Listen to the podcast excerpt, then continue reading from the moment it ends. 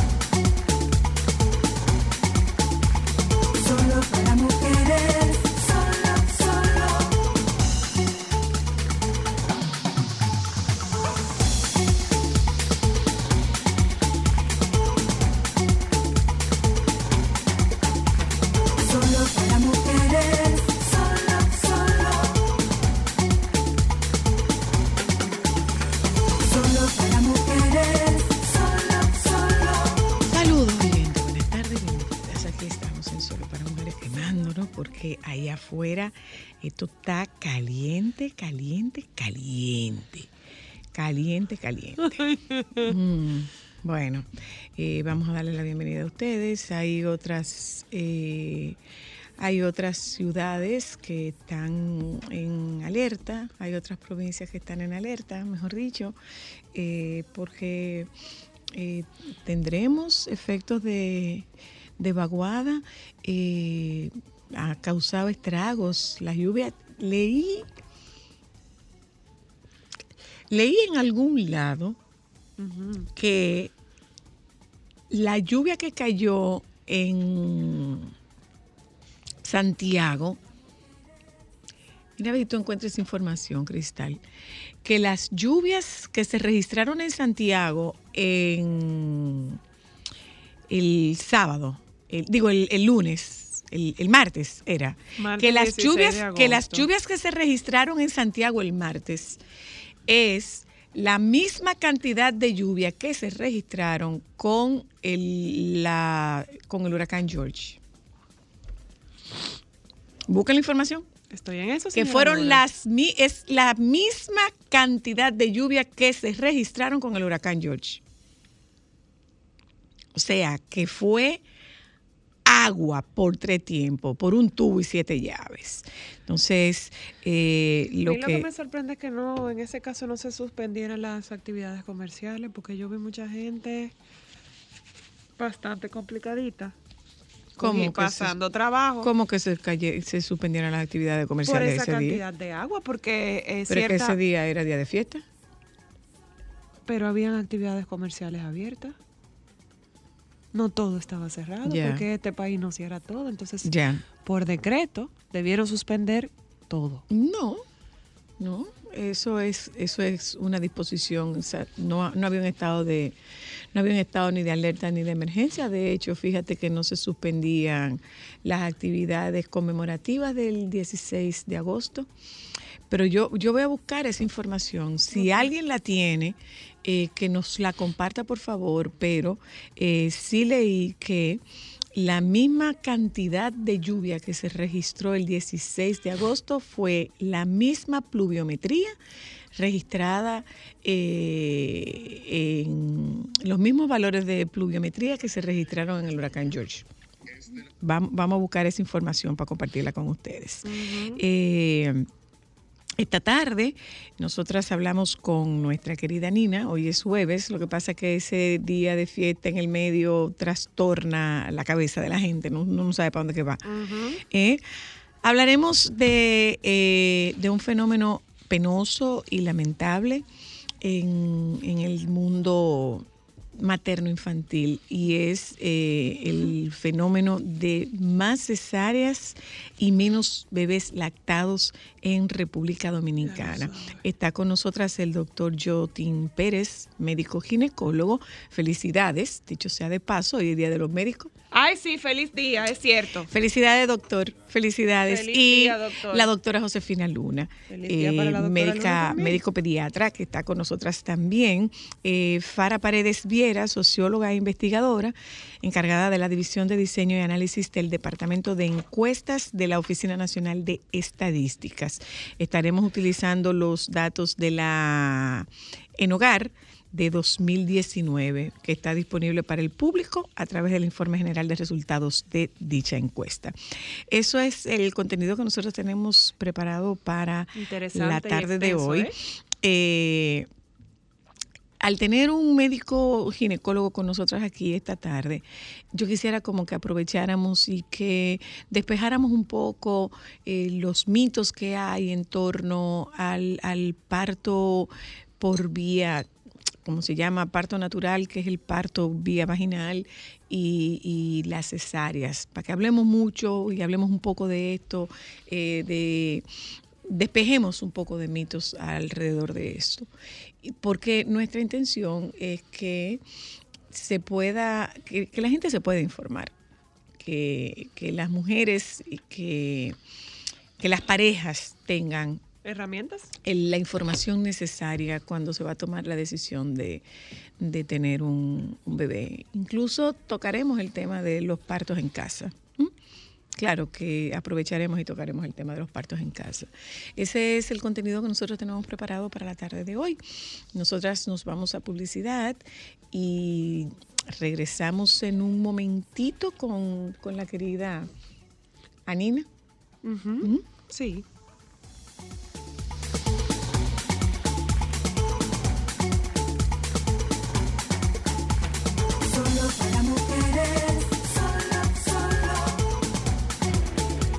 Sol 106.5, la más interactiva. Una emisora RCC Miria.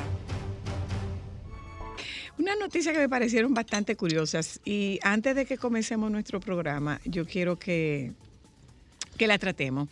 Eh, no sé si sabían ustedes que hubo una pareja intrépida eh, que decidió hacer esquí acuático en los canales de Venecia. Australiana, ¿no era? El alcalde, el alcalde de Venecia dijo, le doy una cena a quien me localice a, a las dos personas que estaban haciendo esquí acuático. Bien, pues lo consiguieron. ¿eh? Eran unos australianos que decidieron hacer esquí acuático en los canales de Venecia. Hasta ahí estamos más o menos bien. 1.500 euros le pusieron de multa a cada uno por la gracia. Hasta ahí estamos bien. Ok. Le incautaron los esquíes. Muy bien. Barato. 25 mil.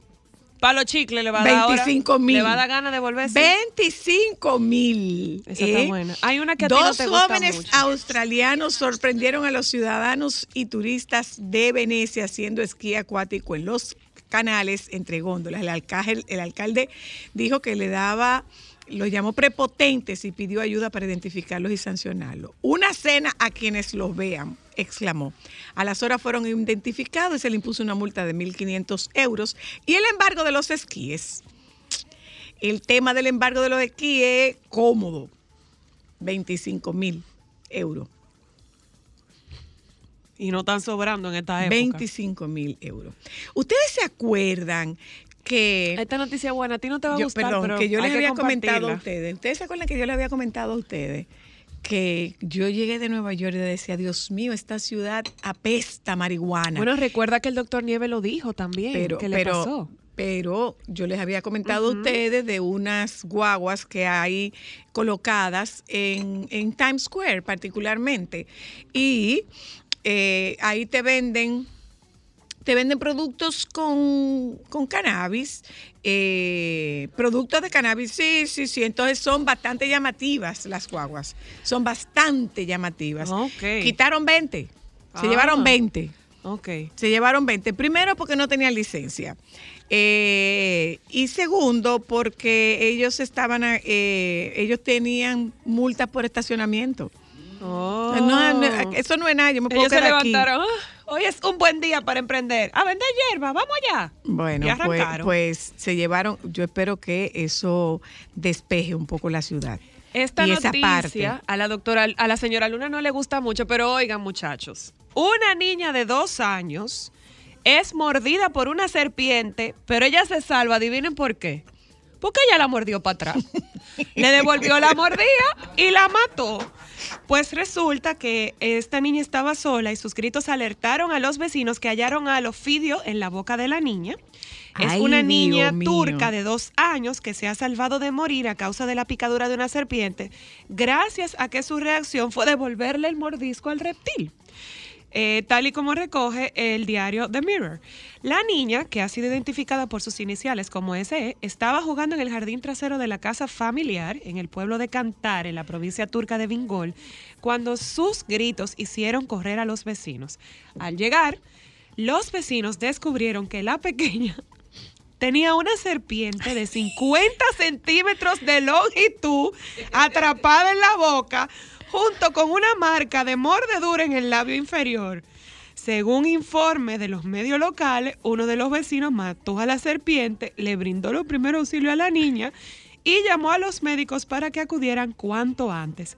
La pequeña fue llevada al hospital, donde permaneció en observación durante 24 horas. Según el periódico, ella está bien y recuperándose. La que no está bien es la serpiente. La El padre de la niña dijo que su hija mordió a la serpiente como reacción, vaya reacción, more, eh, pero que estaba traba- o sea, que él estaba en el trabajo cuando la serpiente atacó. Dijo, Alá la ha protegido de verdad.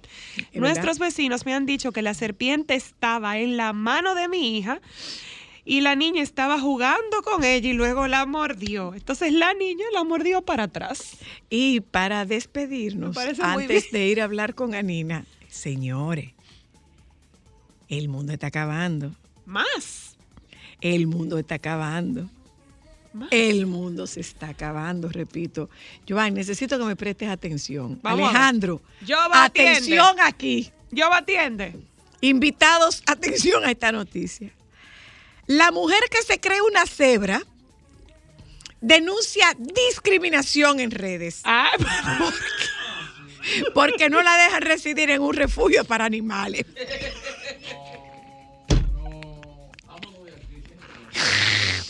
Una joven española que se cree una cebra a la que no le falta ni una de sus rayas ha causado controversia en las redes sociales en la que ha denunciado la discriminación que sufre por... Doctor, este término usted no lo había escuchado antes. Transspecie. Transespecie de nueva. Hay que. La chica que se hace llamar Cebri dice estar cansada de explicar que no se siente cebra, sino que ella es una cebra y punto. Ah, ok. Así como cuando un hombre queda embarazado y puede dar a luz, refiriéndose a los hombres transgénero. Las personas transespecie seguimos luchando. Mira, yo.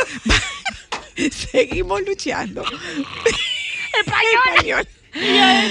Las personas transespecies seguimos luchando para conseguir nuestros plenos derechos Ajá. en pleno siglo XXI. Nuestra identidad no es un debate, Ah, comenta Sebri, en un sentido. Cebri. Cebri la cebra. También asegura, Lo primero es que si ella es una cebra no debería hablar. no le faltan rayas, tiene todas sus rayas. Todas, digo las tiene. También asegura que ama ser una cebra, Ah, ya que hay cosas peores en esta vida, como ser un humano aburrido y básico. Ah, ok. Contundente afirmación para dejar las cosas claras. Solicito a la gente que me respete como el resto de cebras, así como que me permitan convivir con ellas. No me voy a rendir ante la violencia especista. Es. La primera vez que Sebri sufrió transfobia fue cuando nació, pues el médico dijo que era una niña cuando ella claramente es un cuadrúpedo. Hay un montón de doctores, va para usted, doctor, va para usted. Hay un montón de doctores asignando géneros erróneos a la gente. Basta ya. El segundo episodio de discriminación, siempre según indica la joven, le ocurrió cuando visitaba un zoológico y le cobraron como si fuera un ser humano.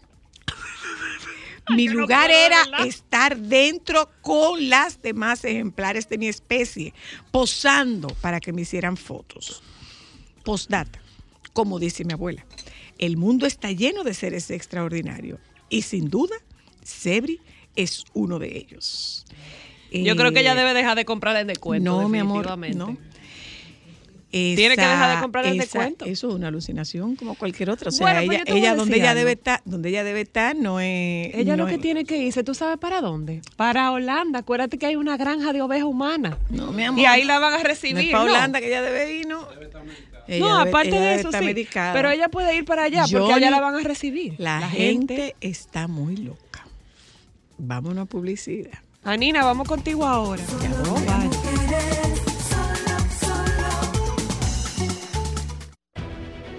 Sol 106.5, la más interactiva. Una emisora RCC Miria. Déjame cambiar tus días y llenarlos de alegría. Solo para mujeres. ¿Dónde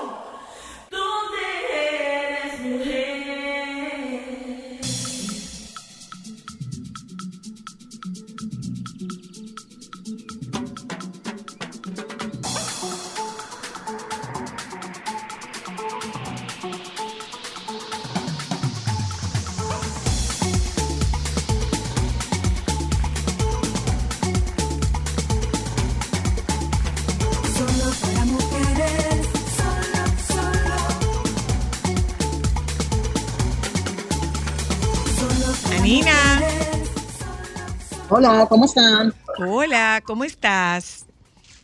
Muy bien, ¿me escuchan bien? Perfecto. sumam- Mira, te tengo una bien. recomendación, Anina, antes de hablar de cualquier tema. Ay, sí, esa te va a gustar. Yo la empecé a ver ahora. Búscate una, una película que se llama The Los Lovers. Amantes. The Lovers. Te voy a mandar. Ah, The Lovers. Te voy a mandar. ¿Tú la viste? La, la ¿Puede portada. ser? ¿Es nueva o es vieja? Es de 2017. Ah, no, pues no le he visto, esa no. Pero Esa buena. Es con. Yo no sé con quién es justamente. Déjame ver el cast. Eh, es muy interesante. Con Debra Winger y Tracy Letts. No los conozco. Esa es Debra Winger. Debra Ujú. Winger. Debra Winger wow, es la ¿cuánto de? An Officer and a Gentleman. Ah, Es ¿Esa es ella? Claro. Ah, ella está muy linda Es todavía. correcto. La de An Officer and a Gentleman. Sí. Muy Sí, interesante. Anina. Te va a gustar. Ah, pues la voy a buscar. Búsquenla, Gracias por la anótenla, tomen nota quienes tengan tiempo para que para que puedan ver. eh, se llama así, The Lovers. The Lovers, Los Amantes. The Lovers, Buenísima la película, buenísima Muy la buena, película. de verdad. Final sorprendente. No me lo diga que no Bueno, pues vamos entonces. Que no te lo digo ahorita mismo, desde que salgamos de aquí, yo te voy a decir cómo es que se acaba. Te apura, que yo, te- yo me la como No, no, no, cero spoiler, cero spoiler. No, Miren, no, no, vamos no. a hablar en el día de hoy sobre películas que abordan el tema de eh, el embarazo adolescente. Y Por hay favor. muchísimas Por películas, favor, pero por me voy a enfocar, me voy a enfocar en cuatro películas que yo entiendo que son muy importantes porque tratan temas desde una narrativa diferente. Vamos a empezar con una que es de mediados de los 90, se llama Riding in Cars with Boys y Ay, está protagonizada por por Drew Barrymore, sí, donde ella con la tierna edad de 15 años queda embarazada. Eh, Una de ella quiere enfocarse en su carrera como escritora. Ujú. Le pasan por la cabeza mil cosas sobre el hecho de si va a poder continuar con su carrera, si va a poder tener una carrera, porque ese es el miedo cuando, cuando una Ujú. persona muy joven queda embarazada, de que pueda eh, convertirse en profesional, de que pueda volver a su vida normal una vez dé a luz.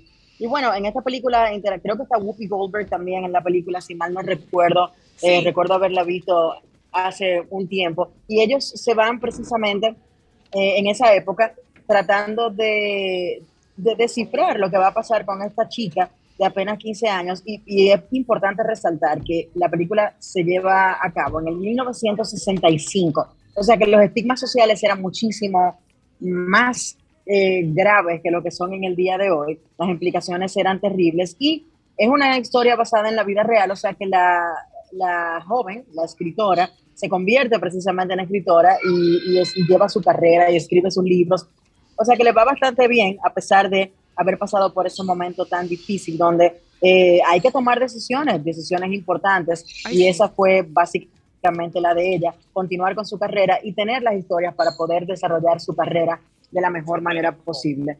Eh, mira, otra que es muy buena, yo estoy segura que la han visto también, es Juno. ¿Han visto Juno? Me encanta Juno también. Es muy fuerte, yo creo pero que yo la vi. Sí. eh, con la antigua Ellen Page, que ya no se llama Ellen Page, es Elliot Page. Con Elliot, ahora. Elliot eh, mira, si tú Yo buscas el sí, dato en. IMDb, Yo creo que yo la vi, sí, sí, sí. Tú la sí. viste conmigo, sí, Sí. claro.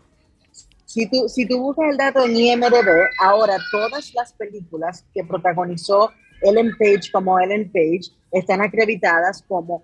eh, ¿cuál, Elliot cuál es el nombre de él ahora? Espérate. Elliot. Elliot, Page, Sí. gracias. Elliot Ujú. Page. Ujú. eh, anteriormente Ellen Page, ¿ok? Ujú, o sea que le cambiaron el nombre al nombre del actor y utilizan su eh, nombre anterior. Pues esta película, protagonizada por esta chica, que un día decide tener relaciones sexuales con su mejor amigo, queda embarazada, Ah, sí, y entonces ella no quiere tener.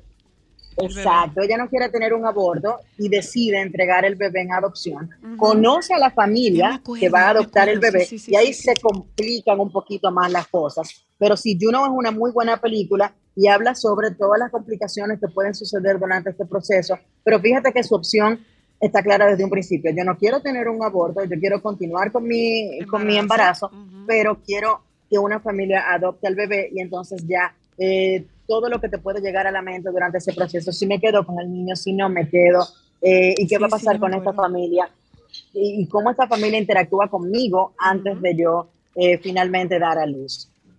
Esa película es muy bonita y Sí, es sí, muy sí. chévere Sí, ya me acuerdo. eh, y trata un tema sumamente importante. Mira, hay otra que se llama Precious. Esa es bien fuerte sí, en cuanto sí. al tema que Uf, trata. uf, uf, uf, ¿ok? sí. Hablamos de que la actriz eh, Gabrielle Sidibe eh, logró una notoriedad importantísima y la película se trata de una chica de 16 años que ya tiene un, un hijo, un hijo que padece problemas mentales y viviendo ella con su abuela, porque ella fue víctima de abuso, de abuso infantil, de violencia, obviamente, eh, queda embarazada de nuevo. Entonces su maestra se da cuenta de lo que está sucediendo y comienza a eh, básicamente buscar la manera de cómo desde su posición pueden ayudar a esta chica que está en una situación de violencia y que, y que continúa padeciendo los efectos de la misma. Es una película que le mereció nominaciones al Oscar Sí. eh, a la A actriz Mariah Carey principal también, y a. Mariah Carey Ujú. también en el personaje de, de la maestra que está interactuando con esta chica. Es una película eh, que puede ser difícil de ver, pero Sí, es, es, es muy sumamente dura, importante. muy dura. es una verdad. película muy dura, es Sí, la realidad. Sí lo es. Mira, hay otra película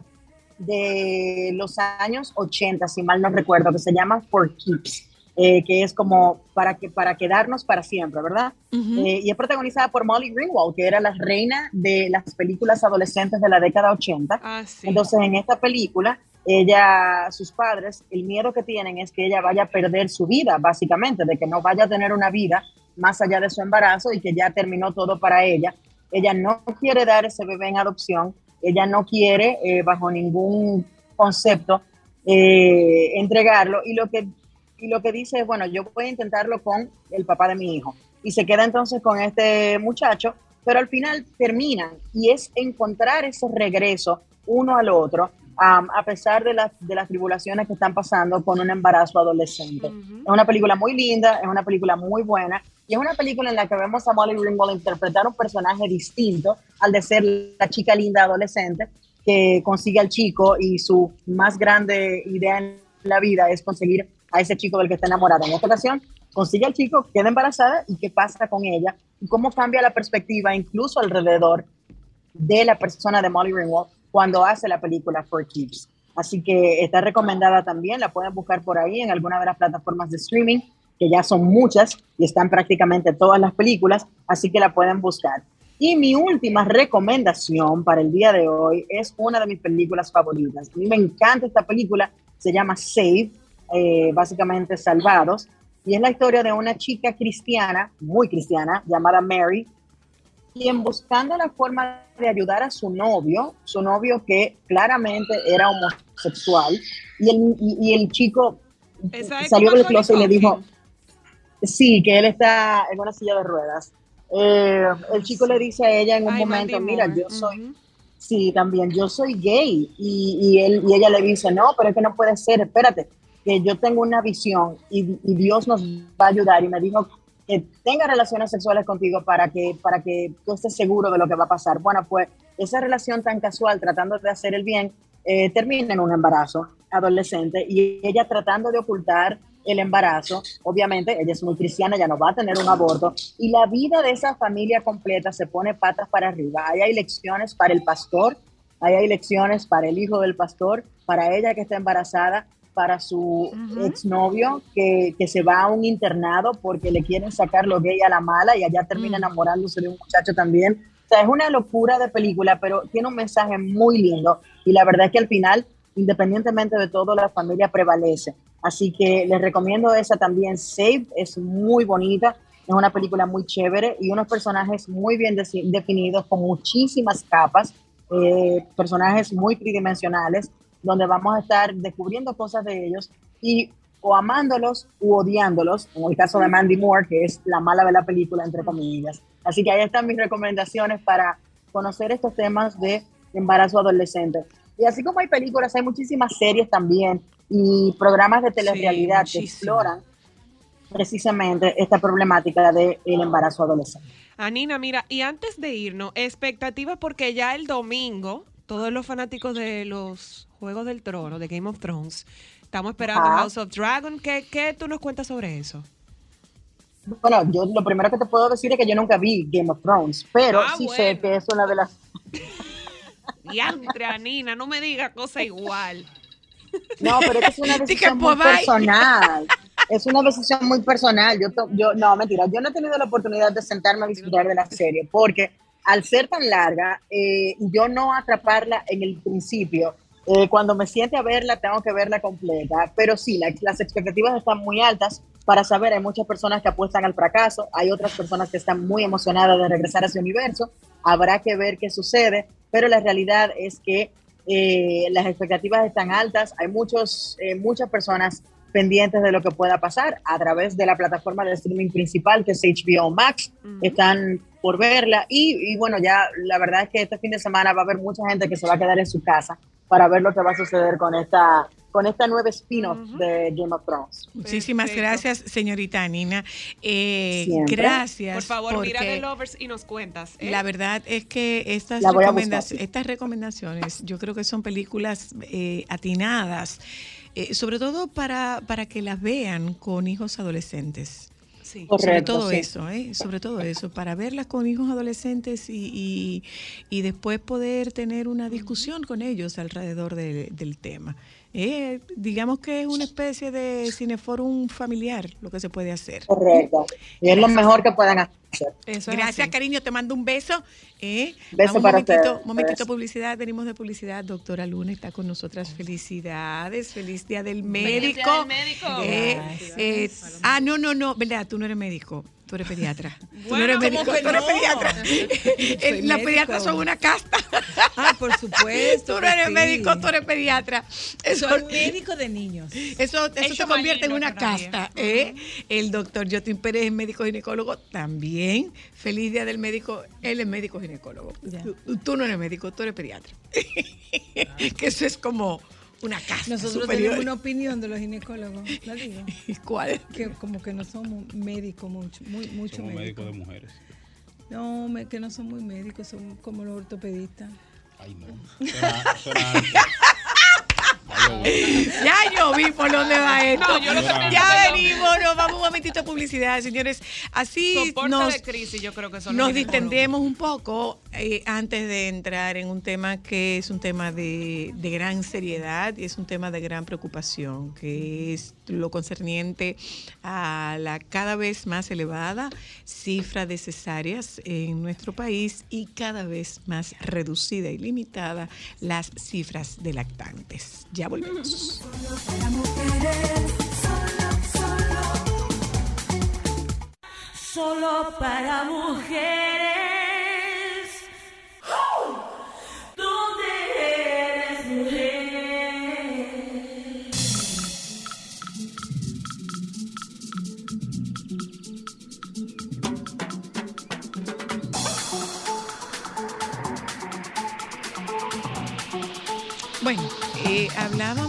Principio del programa y vamos a dedicarnos in extenso por la importancia que reviste eh, este tema, que es el tema de, de las cesáreas en nuestro país. Eh, en- es es un fenómeno y, y lo vamos a saber de parte del, del, del doctor Pérez, quien es médico ginecólogo, y vamos a hablar un poco de este tema de cesárea con, con la doctora Luna como pediatra y el tema de, de lactancia, además de que Fara Paredes, quien es socióloga e investigadora, nos da los datos eh, de, de la de la entrevista, digo, de, de la fundamentado en, en la encuesta en hogar de 2019. ¿eh? Pero nosotros vamos viendo, buenas tardes y bienvenidos, gracias por, por aceptar la invitación. Nosotros vamos viendo más que de cuando en cuando la noticia de que nosotros ocupamos un, un posicionamiento nada halagador. Eh, y es que a nivel de cesáreas en el mundo, particularmente en Latinoamérica, nosotros estamos encabezando la lista. Y nos mantenemos en esa lista.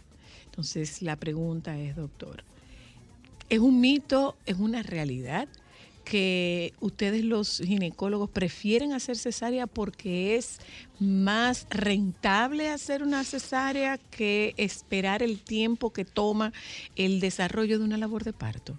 Primero agradecer y, y gracias. Responde a la doctora, no es que le dado. ¿eh? claro, no, claro, No se quede dado, doctor Pérez, no se yo quede dado. me siento amedrentado aquí, porque es un No, no, programa somos equipo, solo, somos equipo. solo para mujeres. Doctor, no se deje de salud, de salud femenina. Y no, y respondiendo sobre lo de médico, el, el somos médico de niños. Nosotros, nosotros lo- el ginecólogo es el médico de la mujer. Pero, o sea, una mujer tiene un endocrinólogo, un cardiólogo, un ortopedista, un, un internista, y tú le preguntas quién es tu médico, y va a decir siempre el ginecólogo. El ginecólogo. No toca ser de psicólogo, de psiquiatra, Sí, de apoyo, sí, sí. de orientador. O sea que sí, somos médicos. Sí, sí, sí, sí. Somos equipo además. Sí, sí, sí. No podemos es un binomio. ¿eh? binomio. No, no. Entonces, mira, no, el tema, eh, soy la de la cesárea, un tema que preocupa realmente. So- somos world champions en cesárea, no solamente en. Latinoamérica. Qué detalle. A nivel doctor. mundial el- somos el país que más cesárea realiza.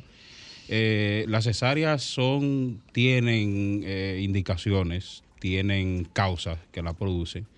Hay, es multifactorial el aumento de la cesárea, hay que pensar en el, desde el punto de vista económico.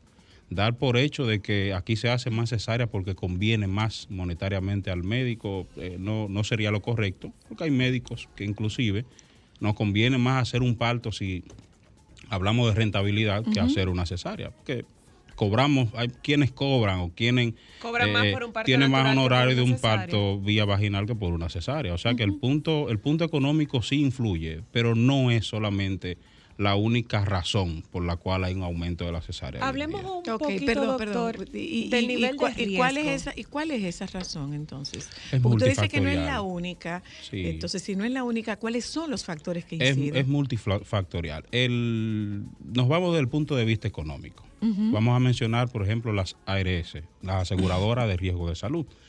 ¿Qué paga una ARS o cuáles son los honorarios médicos de una ARS a un ginecólogo por un parto y qué le paga un médico ginecólogo por una cesárea?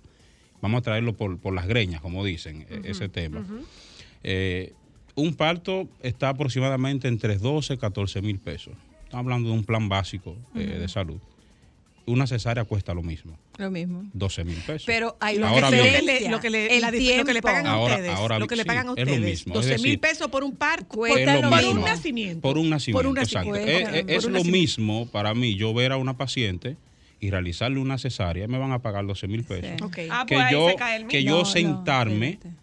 A seguir una labor de parto 14, 16 Ahí es que horas. el tema. y el, tiempo. seguro, la ARS me va a pagar lo solamente mismo. la asistencia al parto, no el seguimiento a la labor de parto. Ok.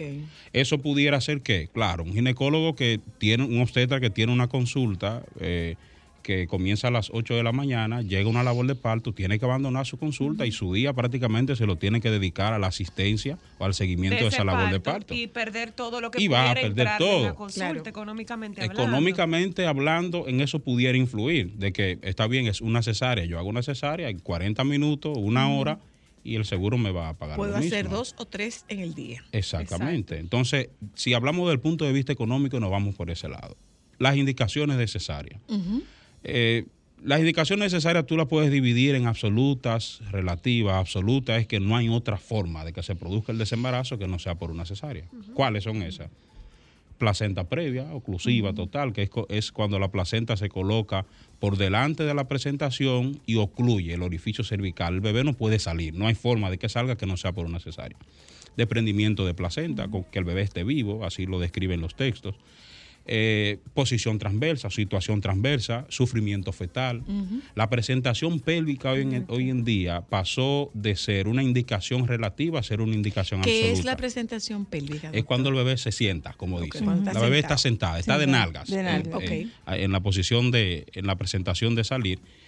Tenemos otras causas como la, el prolapso de cordón umbilical. Son estas pacientes que aumentan la dilatación, el cordón sale y hay un riesgo inminente de que fallezca el bebé. Ok. Esas son indicaciones absolutas. Ahora, las indicaciones relativas se valora. Es como tú decir, la cesárea es la mejor opción para desembarazar, pero no la única. Ella puede dar a luz vía vaginal, por ejemplo, en la presentación pélvica, pero la complicación supera el beneficio que yo gano de darle parto vaginal. Y una pregunta, doctor. En el caso, porque he escuchado mucho y con mucha frecuencia del factor de riesgo, he oído muchas mujeres embarazadas que prefieren y recurren a la cesárea porque están más seguras y hay menos complicaciones. Sí, sí, hay mujeres que lo hacen. ¿Por qué pasa esto? Vamos a dividirlo de esta forma. Yo soy pro parto, a mí me gustan los partos. A pacientes mías que yo le asisto un parto, terminamos siendo amigos. Salgo a beber con los amigos, con, con sus esposos, comparto en sus casas porque nos hacemos, hacemos una relación tremenda. Eso me gusta. Pero si nos vamos desde los riesgos que se corren en un procedimiento quirúrgico como la cesárea, riesgos per se, sacando lo del apego, lo del sentimiento de que ese muchacho yo lo pujé. Hay madres que paren vía vaginal que se sienten más madres que las que paren vía cesárea. Bueno, doctor, mire, yo me eché 20 horas 20 horas. y no parí. Porque esta criatura que está aquí rotó a las 18 horas. Exacto. Entonces, Movió la cabeza y no había forma de sacarla. Entonces, ahí hubo que Y hacer no- una Y cesárea, no hay ¿verdad? una, y, na- y nadie más mamá que yo. A eso me refiero. Entonces, cuando nos vamos desde, esa, desde Nunca ese se me punto de olvida vista, que ella riesgo tenía per una se, posición occipito posterior permanente. Ese era el diagnóstico. con decir que occipito posterior, eso es que la parte posterior de la cabeza se coloca en la parte posterior de la pelvis y la rotación es imposible. Nosotros manejamos en las escuelas de obstetricia que las pacientes no paren de por sí. Es decir, es una, una, una, una, una causa de, de llevar a cesar una indicación. Entonces, retomando la pregunta, desde el punto de vista de riesgo per se, para una paciente con cesárea, ¿qué riesgo tenemos nosotros? Que se nos complique como, cualquier procedimiento quirúrgico. Infección de la herida, más riesgo de sangrado, pero si nos vamos desde otro punto de vista, hay más posibilidad de controlar el sangrado si es por cesárea que si que es por sí parto. es por parto. Pero, Ok. discúlpeme, vamos a poner un poco para...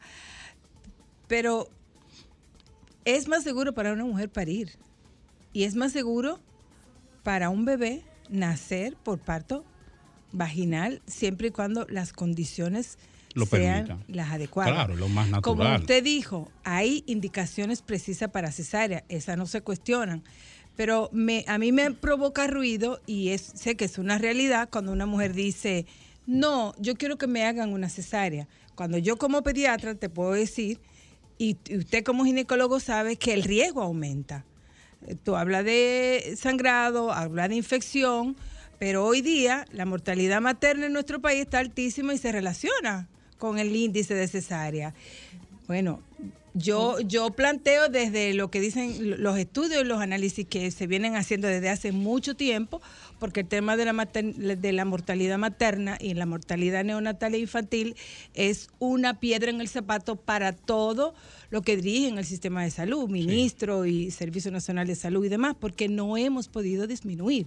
Este Y año ha disminuido. O sea, la reducción de la mortalidad materna este año está en un Ahora, una cosa, 50,4%. Pero, pero, pero, eh, yo, yo quiero, quiero, quiero ver si esta es la realidad imperante en el sistema privado o, si ambos. es la realidad imperante en el sistema público. Claro, porque es, ¿Eh? es- es diferente. Eso- eso sí, es diferente, sí, sí. Vamos, a ver, vamos a ver qué pasa, sistema ahí privado, sistema público y este en hogar.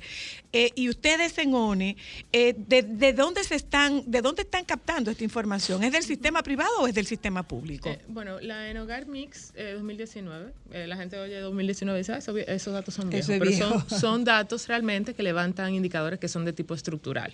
O sea, esas tendencias no cambian en tres años, a menos que haya una intervención de política pública intensiva para re- eh, revertir tendencias. Y ahí para, la, para las oyentas, ¿cada cuánto La se supone levanta- que cambian esos indicadores? La para que la gente pueda entender Bueno, y no lo que pasa- que estamos desfasados. Eh, eh, indicadores eh, estructurales, quiere decir, son prácticas que están cimentadas en la sociedad y que no hay políticas eh, puntuales que la estén revirtiendo. Decir, no hay una intervención pública o, pri- o para regular el sector Con la privado. intención de producir un cambio. Ajá, Entonces, el Enogar 2019 lo que tiene es la particularidad que es un Enogar Mix, que es un programa de encuestas internacionales que mide temas de salud materno-infantil y de salud en, en niños de 0 a 5 y de 6 a 14 años. Entonces, el tema de la atención prenatal y de la atención postparto eh, es uno de los temas fundamentales de la encuesta. Entonces, con respecto a lo que decía la doctora, realmente el tema de la demanda de cesáreas eh, que no se dan por una circunstancia eh, el No, día del parto demanda. en el y sector demanda privado es una petición. eh, demanda es hacer, hacer de un parto una cirugía electiva. Ajá. Sí, Sí. exacto. De o sea, una cesárea es una electiva. el Sí. porcentaje en, les- en, lo- en los centros de atención privada de mujeres que programaron cesárea es un 72%. ¿Qué? ¡Wow! Que, dije- que dice que se dice 72%. ya sea por una indicación imperativa como decía el doctor o por una indicación de yo decido Que eh, quiero que parir quiero una, una, cesárea. ces- una, una cesárea es de un 72%. Y aumenta la morbimortalidad en los niños nacidos por cesárea. Entonces, ¿Y a- a- hasta, hasta qué punto, hasta qué punto prima la voluntad de la paciente? Es que no debería y no el criterio médico. No, no, totalmente.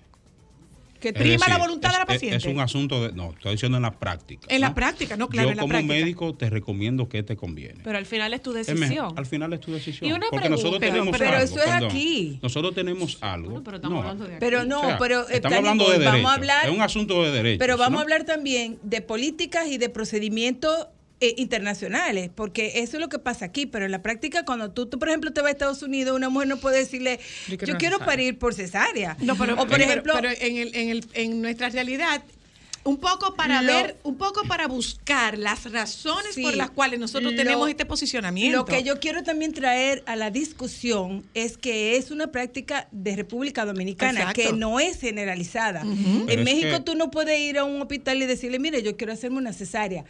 Es importante plantear Aquí, aquí, que, eh, aquí tampoco en un hospital público tú puedes ir a decirle a un médico yo quiero una cesárea. Ok, estamos hablando de la Nivel práctica. privado. Estamos, estamos, te, te escuchamos, Fara. Estamos hablando de la práctica de privada. la práctica privada. Sí, creo que eh, parte de lo que eh, ayuda la, la en hogar a mirar es, por ejemplo, nosotros indaga- indagamos sobre el quintile de riqueza. ¿Qué pasa cuando esa mujer es de, de estrato socioeconómico bajo o de estrato socioeconómico alto? ¿Qué pasa cuando esa mujer va a un centro de salud privado, público? ¿Qué pasa cuando, con el nivel educativo de esa mujer? Y lo que nosotros encontramos que a mayor nivel económico y a Más mayor cesárea. nivel educativo, más cesárea. Más cesárea. O sea, que y queda... eso, un- es lo, eso es lo más chocante, porque Sí. tú pudieras decir, tú tienes Ahora- plataformas y herramientas para informarte, Sí, pero la, conocer y buscar la principal información que recibe una mujer cuando va a una consulta es su médico. O sea, si el médico hace parecer que es lo mismo, Sí, ella va a entender que da igual. Y que no hay eh, riesgo. Voy, Y voy que no hay para riesgo voy- voy- voy a esa parte, voy a esa parte, doctora Luna. Ya vimos los riesgos que puede tener una madre en, en- en esta elección, pero eh, se les informa, están conscientes de los riesgos de un bebé, de cómo aumentan o disminuyen los riesgos de un bebé que nace por cesárea. Se supone que debería de decírselo, pero no necesariamente. Obviamente, si un bebé nace por parto y es un parto sin riesgo, un bebé que nace bien. Volvemos a lo que el doctor plantea, la cesárea indicada cuando hay una condición. Pero los niños tienen la capacidad, porque quienes provocan el parto y quienes inician el parto son los propios bebés. Cuando dicen, ya estoy lista, ya estoy listo, voy para afuera. Inclusive, eh, eh, antes se programábamos cesárea con semanas, con menos semanas, 37, 36, 37, 38 semanas de gestación. Hoy día se está viendo que los partos pueden hasta las 40, 41 semanas y es normal. Un bebé que nace por parto y un parto bien es un bebé que no va a tener un problema de... eh, de eh, respiratorio o que no se va a hacer una cesárea antes de tiempo y que va a tener un proceso de adaptación mucho más regulado que un bebé que nace por una cesárea. Mira, Sí. otro, otro, otro tema que pueden, que influye muchísimo en eso, es que, mira, cuando hablamos de cesárea por petición de la paciente, tenemos que valorar algo. O sea, yo le, un médico le informa a un paciente riesgos, beneficios y de valorar. Pero la decisión de un paciente de decirme, no, doctor, yo no voy a parir. Yo he tenido pacientes que me dicen en la primera consulta, doctor, yo soy cesárea. Ok. Yo no quiero parir, no quiero dolores, no quiero. Yo he investigado. Uno le dice los beneficios del parto vaginal para ella y para su bebé, los riesgos de la cesárea, pero al final el paciente decide. Ahora bien, las cesáreas anteriores. Nosotros tenemos muchas cesáreas y se acuña el, el término de que una vez fue cesárea, siempre es cesárea. Los países que han podido disminuir la tasa de cesárea lo hacen implementando parto vaginal después, de cesárea. ¿Después de cuánto tiempo? Después hay varios eh, eh, eh, condiciones. Un año y medio, 16 meses. Supongo que cada caso va a ser particular. Cada caso de- es par- hay, hay varias cosas que influyen. Pero, por ejemplo, un médico de nuestro país hace cesárea, de- hace parto vaginal después de una cesárea, pero no está amparado bajo un protocolo del Ministerio de Salud Pública para dar parto vaginal a cesáreas anteriores. No, no lo tenemos. Una pregunta ahí, doctor, porque por ejemplo, Oh. legal, No, no existe. legalmente hablando, No existe. Hay, hay protocolos internacionales, pero nosotros como país no tenemos un protocolo para Bueno, parto cuando yo después de estaba en- cesárea. en, materno infantil, bueno, esa no es mi área, tú sabes, pero se, se, no sé realmente. Se hizo una, una norma que Porque hablaba para reducción de norma. cesáreas innecesarias Exactamente. y que mencionaban la posibilidad de dar parto vaginal después de una cesárea, pero no como un protocolo como tal.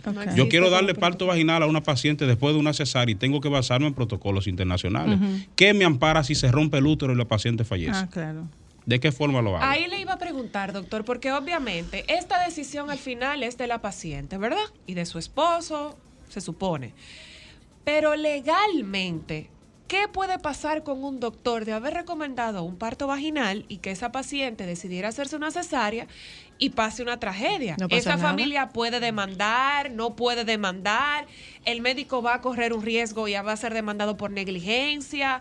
¿Qué pudi- o sea, ¿qué los ampara y los protege a los ginecólogos en ese sentido? El, el- el- el médico tendría el amparo, la defensa de un protocolo, una norma de Claro. Parto vaginal, descargo. de Claro. desembarazo, claro.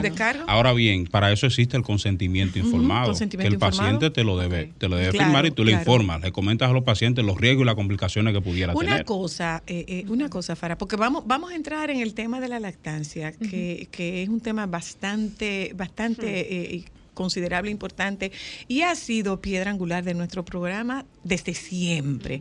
Eh, la doctora Luna es una defensora de la lactancia y nosotros con mucha frecuencia tocamos el tema de lactancia.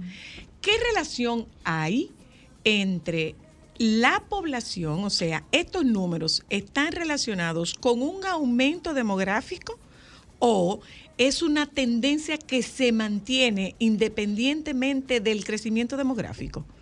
realmente, la- bueno, las encuestas son encuestas por muestreo. La Enogar es una encuesta por muestreo, así que no tiene, no está reflejando aumento Demografía. demográfico de la población. Lo que sirve para eh, eh, medir aumento demográfico son los censos. Ok.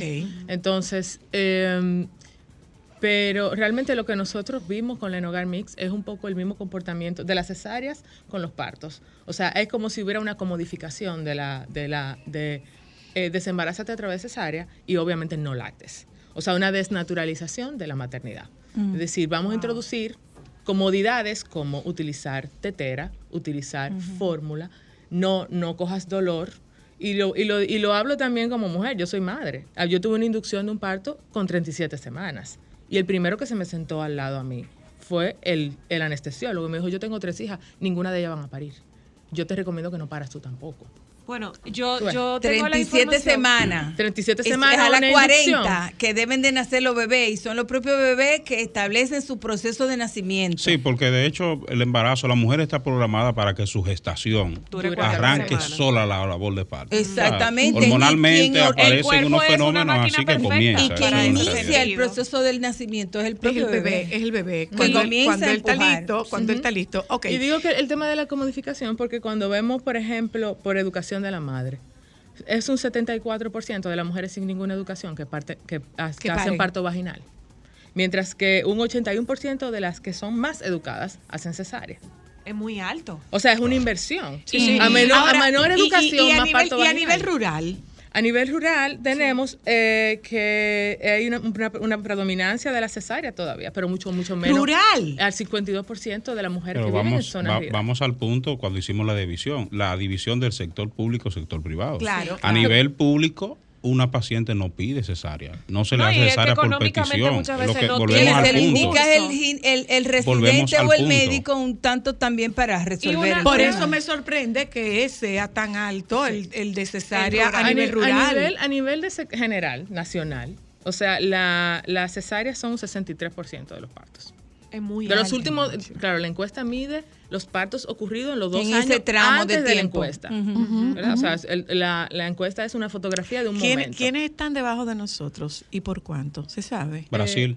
No, pasa es que encima. esto es nacional. O sea, la Enogar solamente mide la situación de No, República no, no. Si Dominicana. tenemos el dato, si tenemos el dato de- Brasil, de, en se Brasil, como- Brasil. Brasil. Sí. Voy, voy un momento a Es más publicidad. estético Brasil. Eh, voy un momento a publicidad y de verdad yo me quedo con me quedo con la pregunta cómo vamos a lograr crear un nivel de conciencia de lo, lo importante que es irse por un parto vaginal o sea cuando se presenta la situación y no hay otra alternativa bueno pues está bien pero que tú llegues a una a Y que una tu consulta primera opción. que tú llegues no que sea tu primera opción digo, no primer planteamiento. que sea tu única opción. No, yo no paro.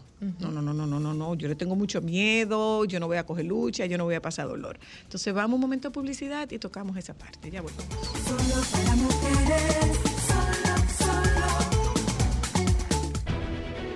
Sol 106.5, la más interactiva. Una emisora RCC Miria.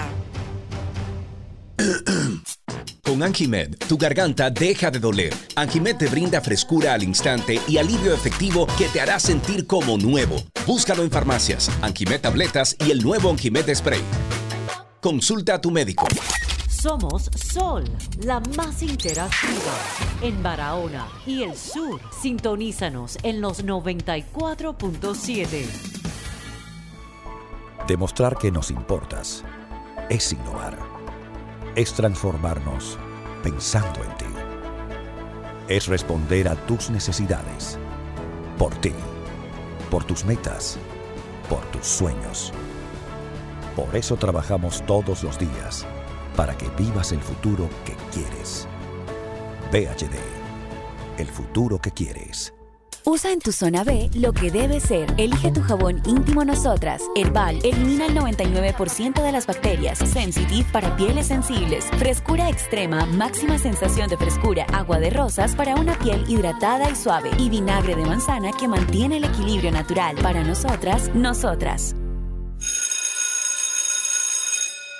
Siempre que vuelven las clases, vuelvo a Garrido. Mami, tú siempre me dices lo mismo. ¿Por qué? Porque Garrido tiene una zona escolar full de todo y porque a tu papi le gusta que ahorremos.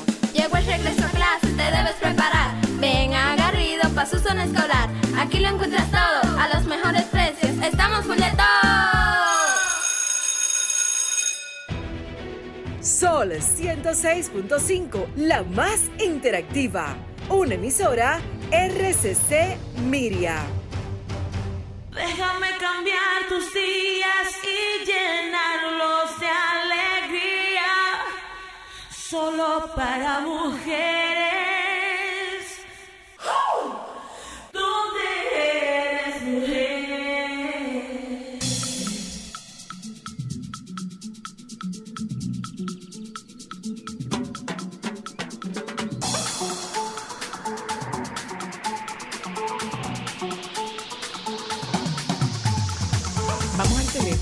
verdad es que eh, me encantan estas discusiones, me fascinan estas discusiones cuando, cuando se, se habla con, no solamente con tanta, no solamente con tanta propiedad, cuando se habla con tanta conexión con una realidad, pero la realidad es la que es y no es la que nosotros quisiéramos que fuera.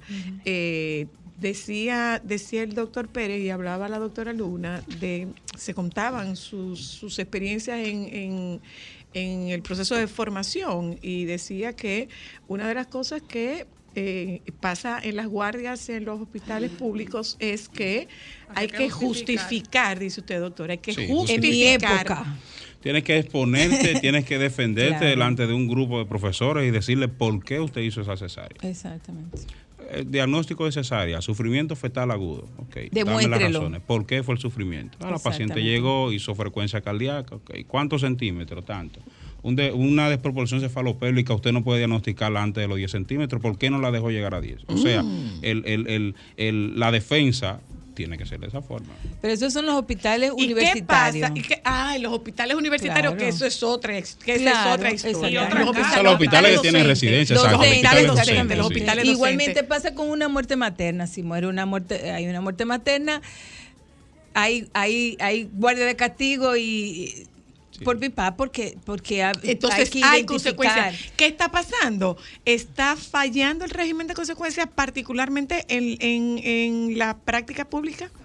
No, porque hay un seguimiento continuo. Es decir, uno, uno de los temas eh, primordiales para la salud pública a nivel mundial es, bueno, un indicador. La salud materna, la salud eh, femenina de la mujer es un indicador. Dentro de ellos vamos, es la- vamos- los indicadores infantiles como- y, de y hay- desarrollo. hay, que incluir a, de la salud, y de materna. ahí se le da un seguimiento. Es decir, hay un, un proceso de trabajo, hay un plan anual de trabajo donde hay capacitaciones, donde hay seguimiento.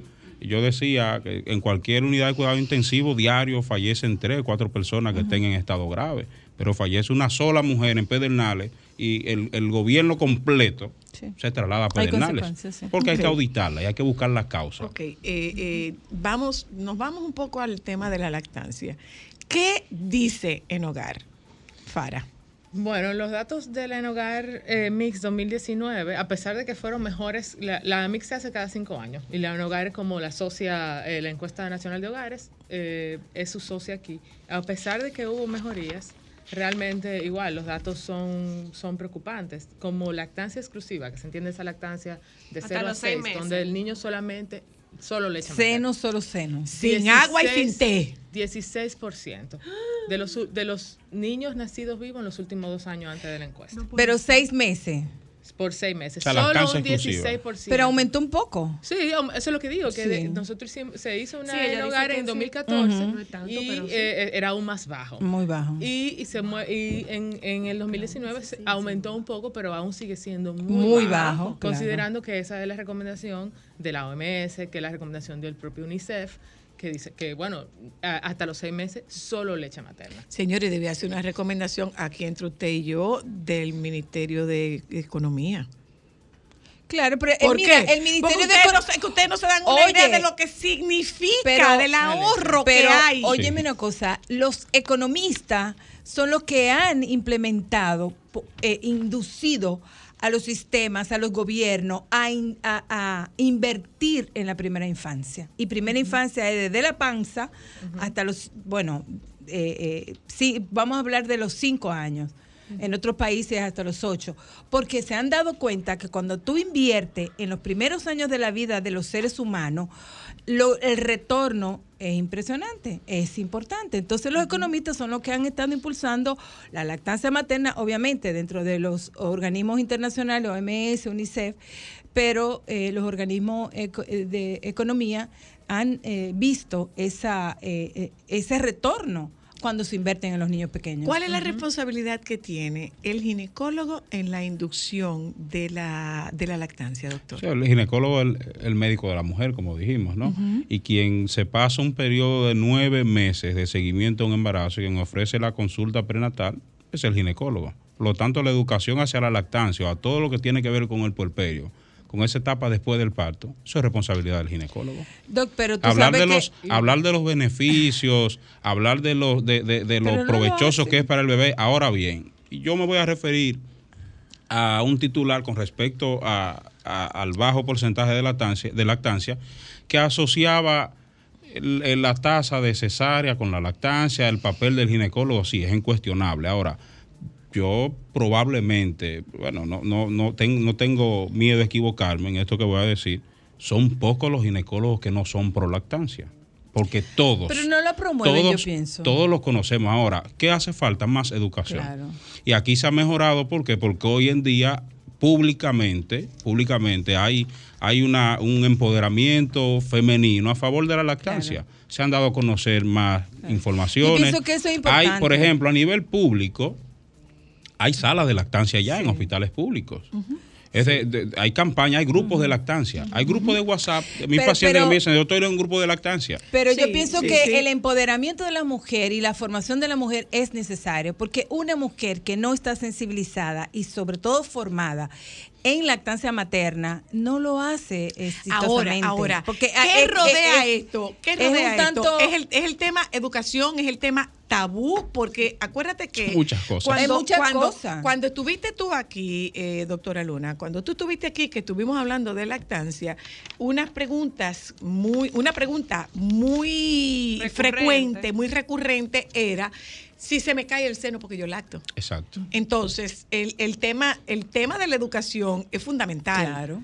El tema de la educación es fundamental. Entonces, no me no se llena, eh, no es no suficiente. Pero Esa justamente lucha, por eso que hay que conocer, porque Bueno. que, eh, en la lactancia, como yo decía y digo, hace 50 años era natural, porque no había otra cosa, o quizás un No poquito había más. fórmula.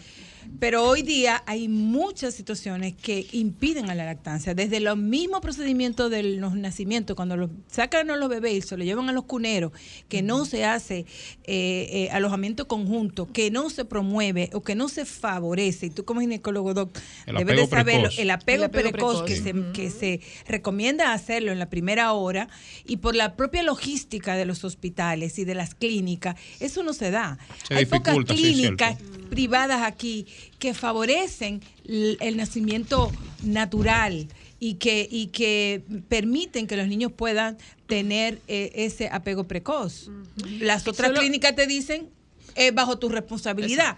Si yo no le doy leche, ese niño le va a dar una hipoglicemia y eso no es cierto. Sí, Ujú. es cierto. Te- yo, te creo, yo, creo, yo creo que, bueno, la, la encuesta arrojó que solo un 42% de los nacidos vivos en los últimos dos años tuvieron lactancia en la primera hora después del parto.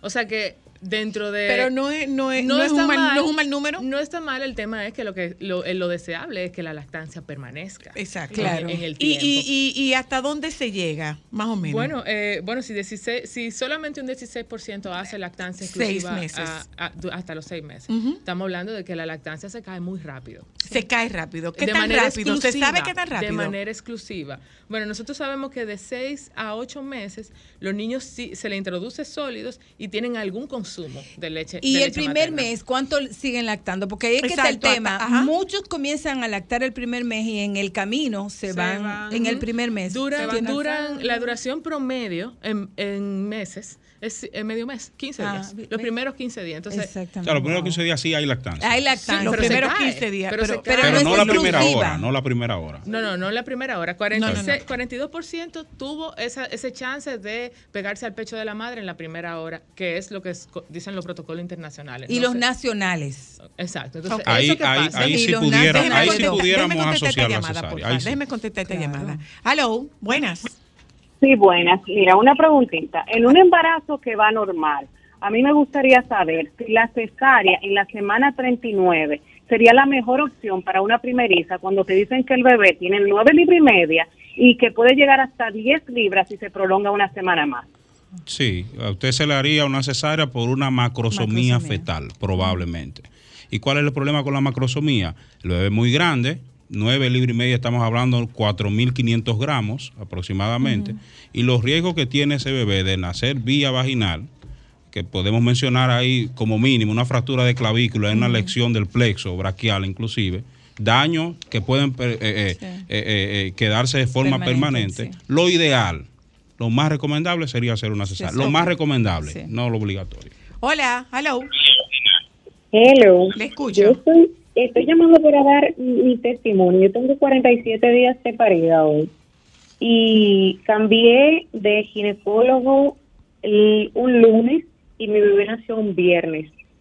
Porque yo comencé sangrado. Yo le decía, doctor, me está pasando algo. Me decía, eso es normal, eso es normal.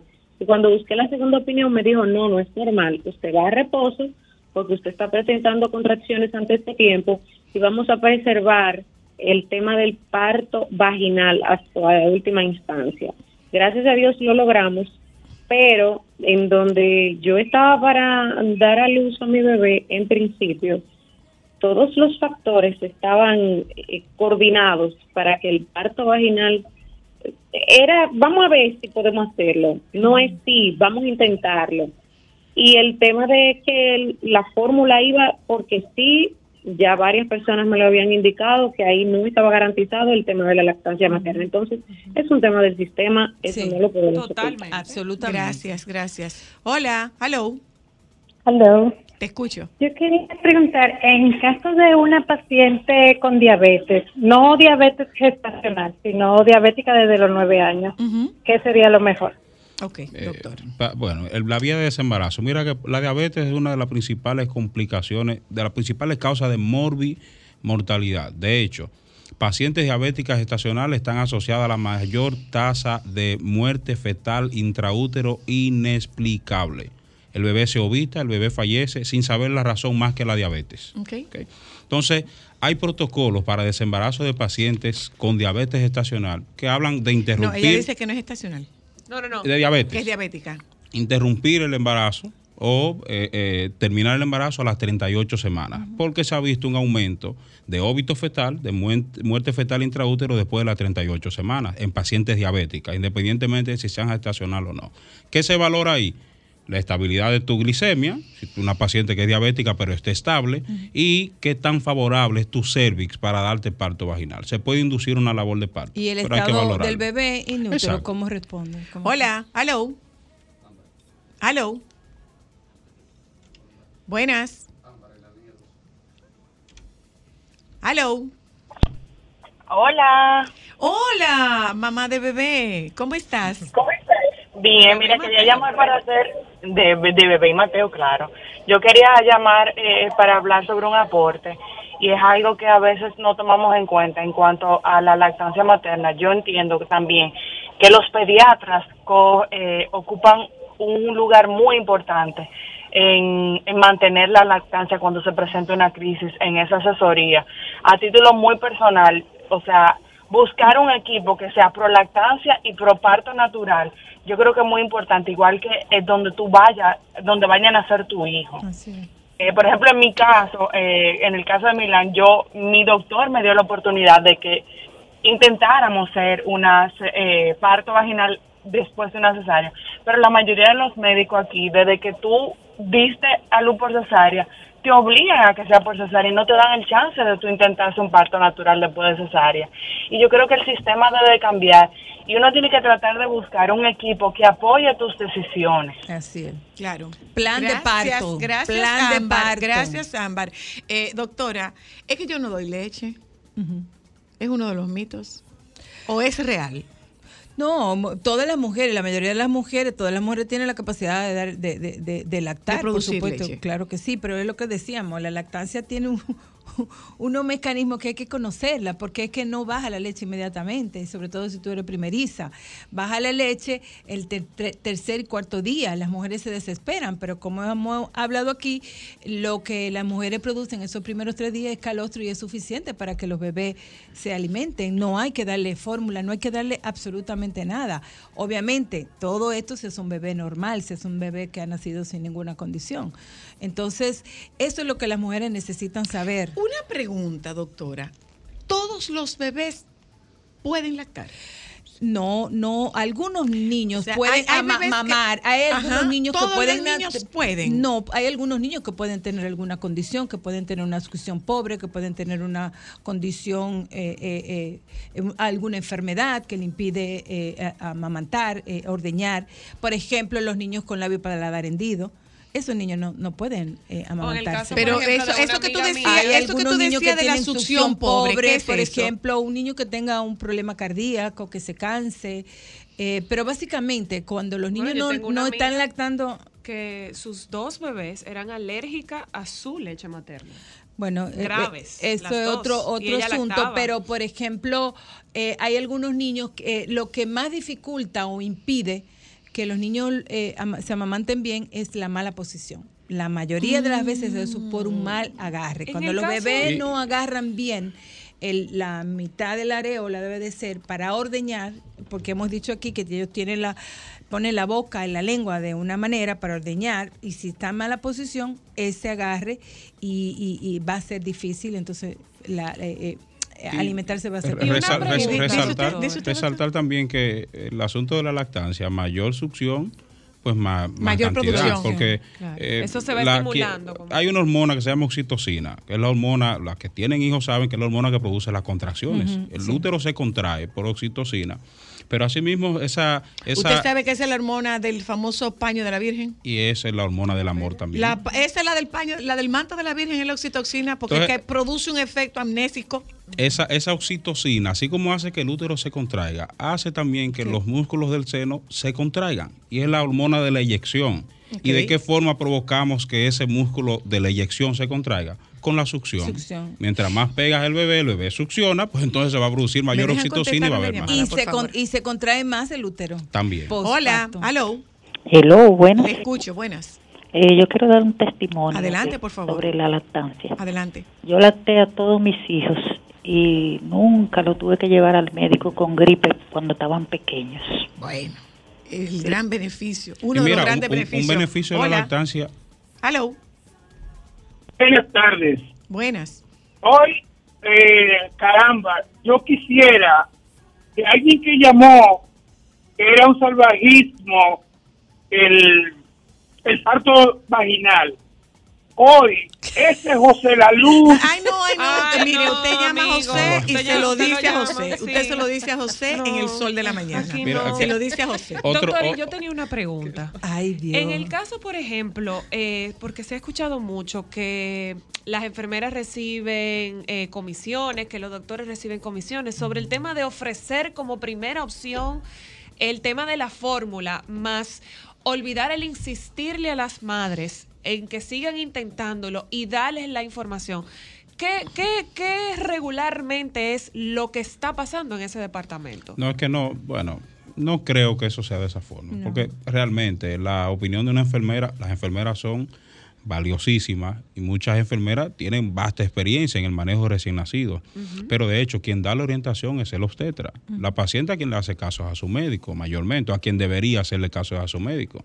Y en Y dado caso, a su pediatra, que es quien le reciba al bebé, y le va a hablar de los beneficios que tiene la leche materna para su hijo. O sea que no sé, de esa práctica tendría poco que decir y sería algo a confirmar realmente. Yo, yo Mm, le- volver, a, a- a Dame un momentito, mismo. Fara, Mira, perdón. la- A los ¿quiénes números. inician primero la Momentito, por favor. Las mujeres que tienen parto vaginal, las mujeres que dan a luz en, un sector, en el sector público, las mujeres que no tienen educación eh, y las mujeres que son más pobres. Y son las mujeres más pobres las que más sostienen la lactancia en el tiempo. Pues Una mu- o sea, según Un los tema- datos de la un tema- encuesta, un tema hasta económico. 11 meses, 12 meses, 13 meses sostenida la lactancia. ¿Por qué? Porque es un tema, es un tema de supervivencia. claro, un tema entonces estamos Totalmente. volviendo, vuelvo, vuelvo a lo mismo. O sea, creo que. Un ah, tema de comodidad. Claro, entonces la enfermera va a tu, a tu habitación y te dice, no, mamá, pero tú lo que tienes que descansar, vamos a darle fórmula a ese bebé y te lo llevamos para la, para la otra sala. Igual como que no coja lucha, hazte una cesárea. Hola, hello. Tú sabes, o sea, Sí, creo buenas que por ahí Buenas.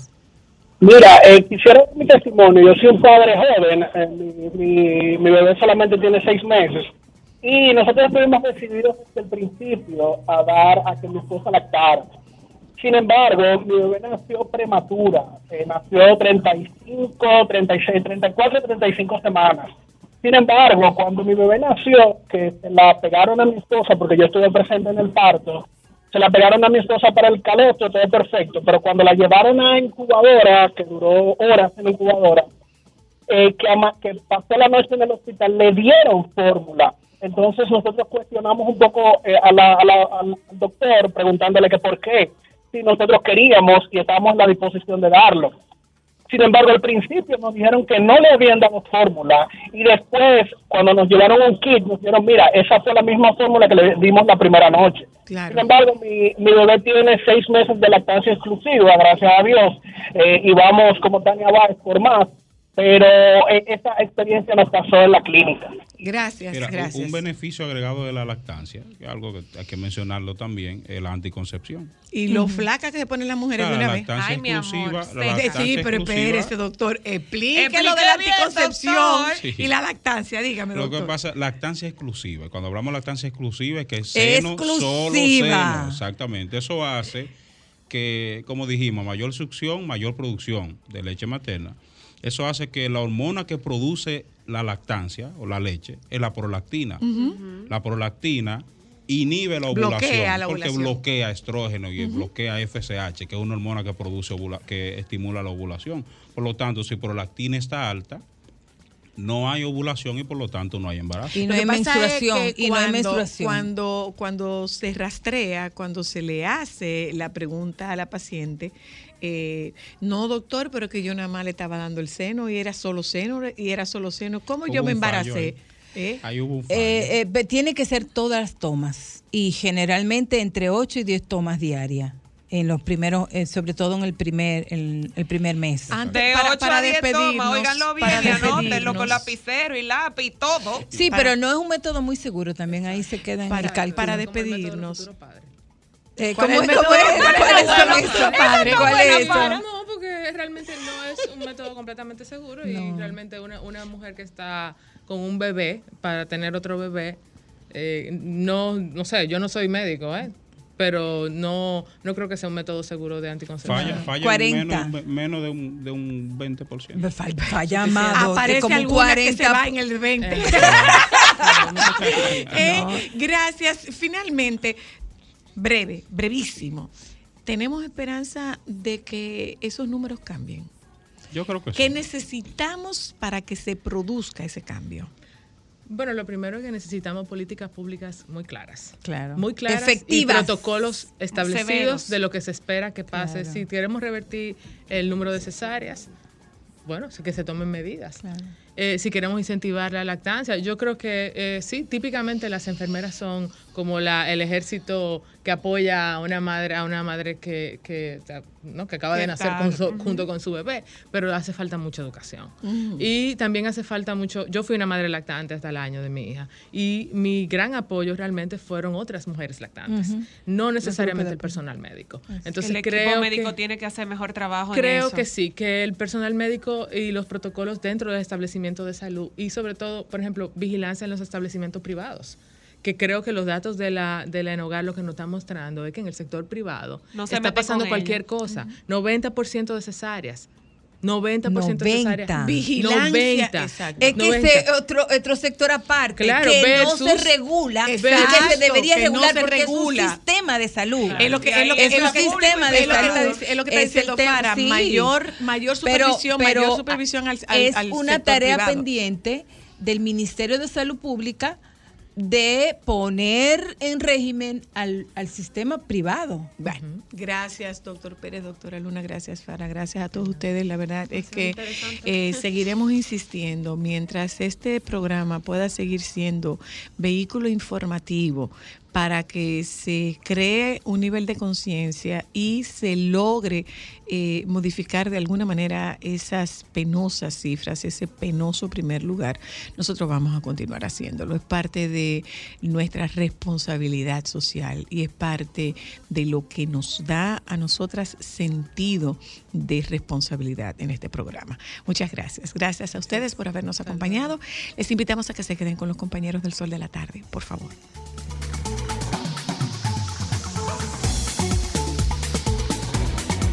Sol 106.5, la más interactiva. Una emisora RCC Miria.